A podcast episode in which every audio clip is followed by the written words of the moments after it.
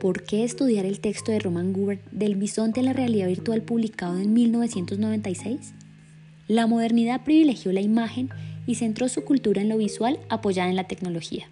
Por eso, para entender el papel contemporáneo de la imagen, resulta necesario estudiar su función histórica en las distintas sociedades que hicieron uso de ella.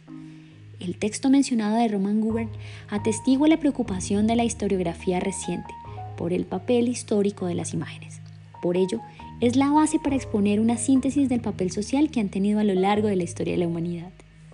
El análisis de Gubern se remonta a la aparición de las pinturas rupestres 30.000 años atrás, y para quienes plasmaron estas pinturas en sitios públicos como paredes o rocas, no era importante la individualidad del sujeto representado, sino la categoría a la que pertenecía, cazador, bisonte o caballo. De acuerdo con el historiador de arte Gombrich, los cazadores primitivos pueden haber pensado que con tan solo pintar a sus presas, éstas sucumbirían a su poder.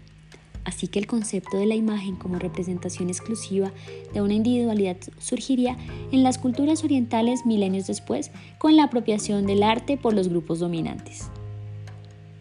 Y el espacio para las reflexiones. ¿Qué relación tiene la imagen con tu contexto cultural?